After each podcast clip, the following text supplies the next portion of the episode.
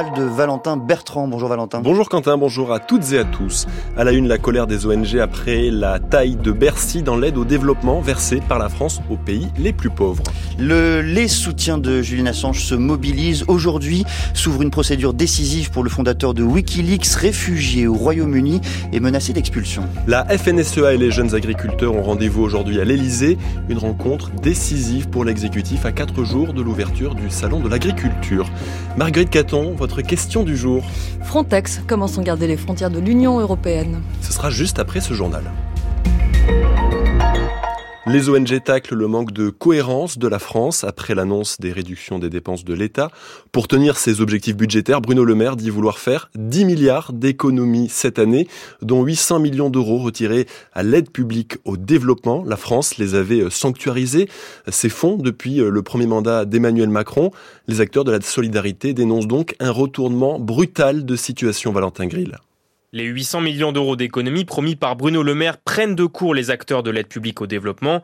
Ils avaient pu compter jusqu'ici sur Emmanuel Macron, comme le rappelle Olivier Bruyéron, président de Coordination Sud. Je crois qu'on est sous le choc de, de, cette annonce qui va en fait à rebours des initiatives et des annonces faites par le président de la République. Juste pour mémoire, quand même, en juin dernier, le président de la République appelait devant euh, un parterre de chefs d'État et de personnalités réunis à Paris à sa demande. Euh, il appelait à un sursaut de financement public pour la solidarité internationale. Ce sommet pour un nouveau pacte financier s'adosse à une loi de lutte contre les inégalités mondiales, votée à l'unanimité des deux chambres en 2021. Elle transposait alors des objectifs fixés depuis les années 70 par l'OCDE, notamment celui de dépenser 0,7% de la richesse nationale dans l'aide publique au développement, un seuil que la France devait atteindre en 2025.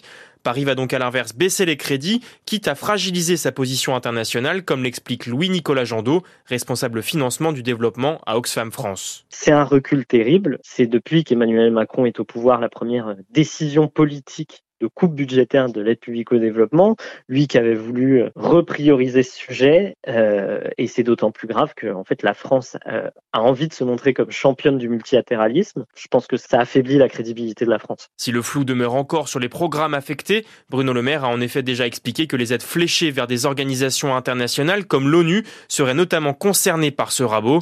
Les ONG réclament à l'inverse que l'État trouve de nouvelles recettes en augmentant par exemple les taxes sur les transactions financières ou sur les billets d'avion.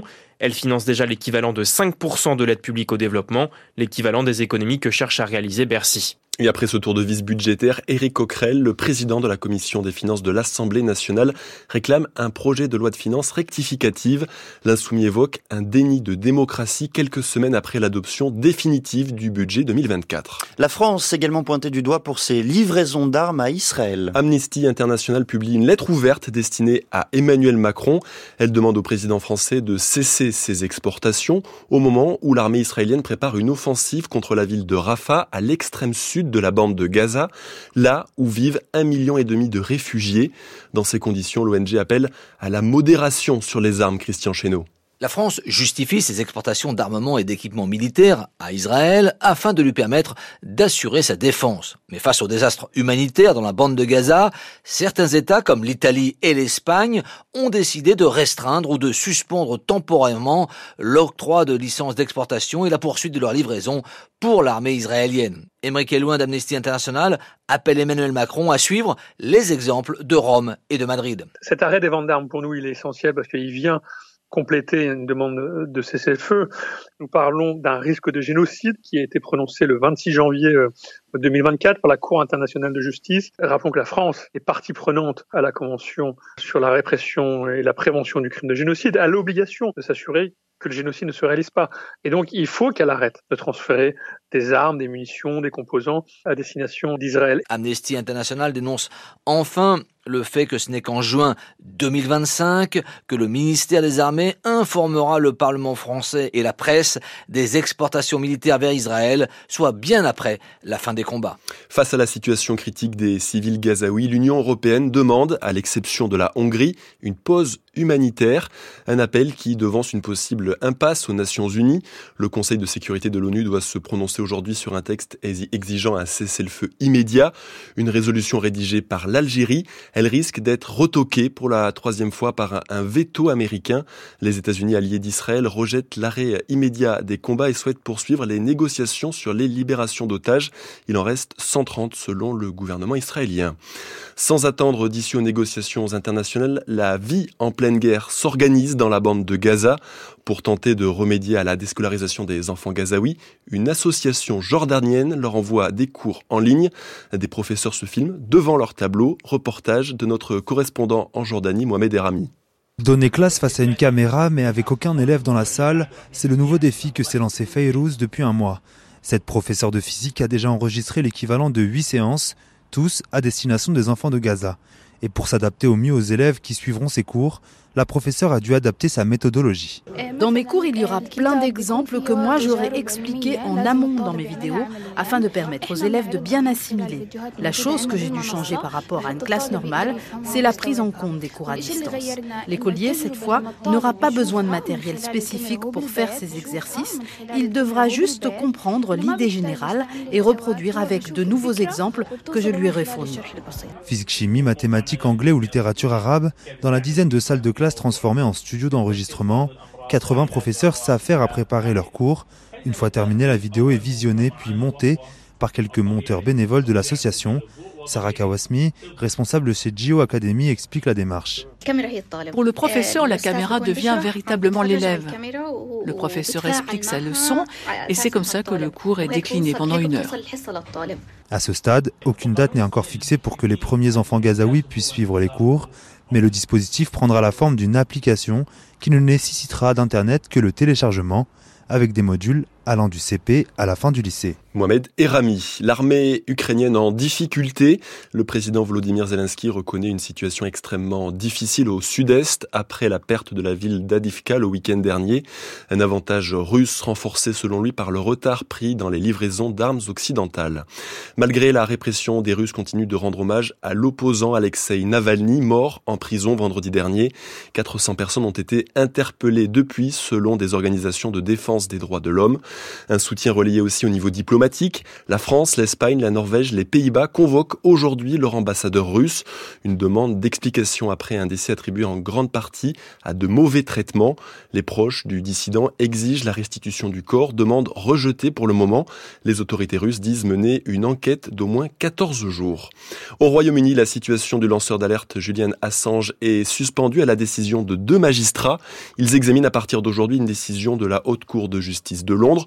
Si leur avis est défavorable, le fondateur de Wikileaks pourrait être extradé sous 48 heures vers les États-Unis, où il risque jusqu'à 175 ans de prison pour avoir révélé des exactions militaires. Toute la journée, des manifestations de soutien à Julian Assange sont prévues au Royaume-Uni, mais également dans 12 villes françaises, à l'appel de la Ligue des droits de l'homme, Loïc Dutoit. Alexei Navalny était un symbole de liberté en Russie pour beaucoup. Marie Artelong est membre du bureau de la Ligue des droits de l'homme. Elle n'hésite pas à faire le parallèle avec Julian Assange. Biden a, accusé Poutine d'avoir tué Navalny, ce en quoi je lui donne tout à fait raison. J'espère que Poutine n'aura pas à dire que Biden a tué euh, Julian Assange. La Ligue des droits de l'homme s'étonne du silence médiatique et politique.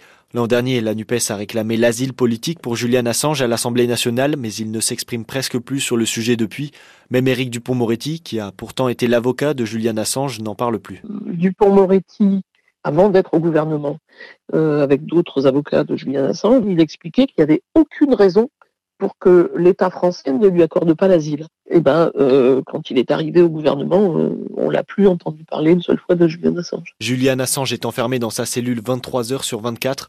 La semaine dernière, sa femme, Stella Assange, a pris la parole. Elle a déclaré que l'état de santé de son mari était très faible et qu'il mourrait s'il venait à être extradé. Si Julian Assange est condamné pour euh, les révélations qu'il a permises, notamment des exactions de l'armée américaine en Irak, en Afghanistan, etc., s'il est condamné et qu'il meurt en prison, c'est vraiment très très grave pour la liberté d'expression et euh, de liberté d'information pour tous les citoyens. Pour Marie Artelong, si Julian Assange meurt en prison, États-Unis et Royaume-Uni devront être tenus pour responsables. France Culture, il est 7h09, la suite du journal de Valentin Bertrand avec une réunion sous haute tension entre les agriculteurs, les industriels et la grande distribution. Ils se réunissent ce matin au ministère de l'Agriculture. Objectif, revenir sur les dernières négociations commerciales du début d'année et veiller à l'application des lois EGalim censées mettre le monde agricole au centre des décisions sur le prix de vente des produits. Le ministère de l'économie dit avoir identifié une centaine de contrats hors la loi et envoyer des injonctions aux industriels concernés. Mais à quatre jours du Salon de l'agriculture, la FNSEA et les jeunes agriculteurs, les deux syndicats majoritaires dans la récente colère agricole, demandent plus de garanties à l'État. Leurs présidents seront reçus cet après-midi à l'Élysée. Des consultations habituelles en amont du Salon, mais cette année, euh, cette année, cette réunion est prise très au sérieux au sommet de l'État, Rosalie Lafarge. Le président Emmanuel Macron lui-même a fait du Salon de l'agriculture une date butoir. C'était quelques heures après la troisième salve d'annonce de Gabriel Attal au tout début du mois. J'attends, du gouvernement qu'il mette en place très rapidement tout ce qui a été décidé qu'on puisse avoir le plus tard pour le salon de l'agriculture des décisions très concrètes de simplification qui ont été annoncées. Le Premier ministre a depuis reçu des syndicats, s'est déplacé chez des éleveurs de la Marne, a fait un point d'étape aussi, préparant petit à petit les esprits au fait que tout ne trouverait pas une traduction immédiate. Message relayé ce week-end par le ministre de l'Agriculture Marc Fesneau et sa ministre déléguée Agnès Pannier-Runacher sur les plateaux. Reconnaissons aussi qu'il y a des sujets qui sont du temps long. Que Mais nous n'allons pas tout résoudre en quelques jours et nous allons continuer à travailler et le salon, c'est une étape. On sait parfaitement que certaines choses prennent du temps. On sait aussi bien que d'autres peuvent aller plus vite. On n'est pas des lapins de trois semaines, répond-on chez les jeunes agriculteurs. Face à cette pression des syndicats, l'exécutif et la majorité sont sur un fil, admet le député Renaissance Ludovic Mendes. Ils ont peur que ce soit que de la communication. Et là, on va les rassurer pour leur montrer que c'est pas que de la com, mais pour autant, on peut pas tout sortir comme ça en claquant des doigts. Et on peut entendre que quelqu'un qui a l'habitude de se lever à, à 3 heures du matin, qui est au champ à 5 heures du matin, qui lui, tous les jours, cravache, se dit, ben, moi, c'est bizarre, j'attends quelque chose du gouvernement et je l'ai toujours pas ça peut s'entendre et on doit pouvoir répondre le plus vite possible. Gabriel Attal a d'ores et déjà prévu une nouvelle conférence de presse demain quand la FNSEA et les jeunes agriculteurs sont eux en train d'organiser une nouvelle grosse action vendredi à la veille du salon tout près de la porte de Versailles. La grogne sur les prix de vente gagne également la Guadeloupe et les planteurs de canne à sucre. Ils ont mené ces derniers jours des opérations escargot pour réclamer la révision du prix plancher. Il est actuellement de 113 euros la tonne de canne. Les planteurs en veulent 160 euros. Ils appellent également à revoir le cadre des prix, Corentin DV. En Guadeloupe, le prix du sucre est fixé par convention signée tous les 5 ans, ce qui permet d'avoir une perspective assez longue, une canne ayant une durée de vie de 5 à 10 ans. Entre-temps, sauf léger ajustement, le prix ne bouge donc pas, mais ce que déplorent les planteurs, c'est son mode de fixation qu'ils jugent complètement dépassé, comme l'explique Thierry Pouche, chef économiste aux Chambres d'agriculture France. C'est un mode de fixation qui remonte aux années 60 et qui finalement ne tient compte que du sucre cristallisable, c'est-à-dire que on a un mode de fixation qui euh, calcule euh, une indexation du prix sur le contenu en saccharine. Mais on ne tient pas compte de la mélasse et de la bagasse, qui sont des coproduits issus de cette canne à sucre, comme il y en a pour la betterave, hein, qui sont achetés euh, par des producteurs d'énergie et certains industriels pour faire des, de la colle, par exemple, des choses comme ça, et que euh, les planteurs souhaiteraient que l'on puisse intégrer cela. Comme en France métropolitaine, les planteurs font face à l'augmentation du prix de production due à l'alourdissement des charges depuis bientôt deux ans. Parmi celles-ci, le prix de l'engrais et les différentes aides de l'État ne permettent pas de combler entièrement toutes ces charges. Si la Convention permet de réguler le marché, elle est donc jugée encore trop insuffisante, d'autant plus que le marché est hyper concurrentiel, avec le Brésil qui produit le plus de canne à sucre et qui près de 30% de sucre à l'échelle mondiale. Sur les quelques 7000 exploitations agricoles que compte l'île, plus de 4000 sont consacrées à la canne à sucre. Le temps pour ce mardi, le ciel restera très chargé sur une grande moitié nord du pays. Il pleut dès ce matin sur la Bretagne et sur la Normandie, des précipitations qui gagnent dans l'après-midi les Hauts-de-France. Dans le sud-est, le temps reste variable. Les températures, elles sont comprises ce matin entre 4 et 8 degrés en général. Et cet après-midi, de 10 à 13 degrés sur les deux tiers nord du pays, de 12 à 15 au sud-ouest et jusqu'à 20 degrés localement au bord de la Méditerranée. Il est 7h14 sur France Culture. Les matins continuent avec vous, Quentin Lafay. Merci beaucoup, Valentin Bertrand. Et dans quelques instants, la question du jour signée Marguerite Caton. Et aujourd'hui, Frontex. Comment sont gardées les frontières de l'Union européenne?